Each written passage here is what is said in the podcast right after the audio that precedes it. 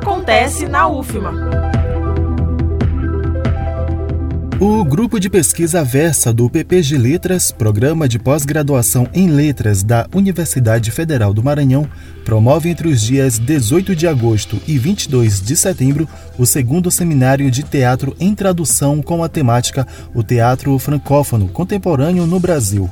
O evento busca a divulgação do teatro de expressão francesa do Haiti, Martinica, Comorões, Argélia, Bélgica e outros.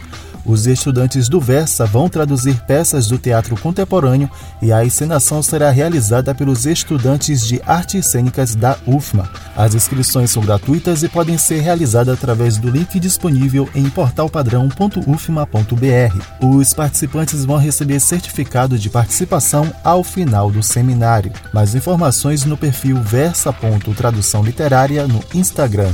Reforçando, Grupo Versa da UFMA realiza de 18 de agosto a 22 de setembro o segundo seminário de teatro em tradução. Não perca! Da Universidade FM do Maranhão, em São Luís, Wesley Santos. Acontece na UFMA.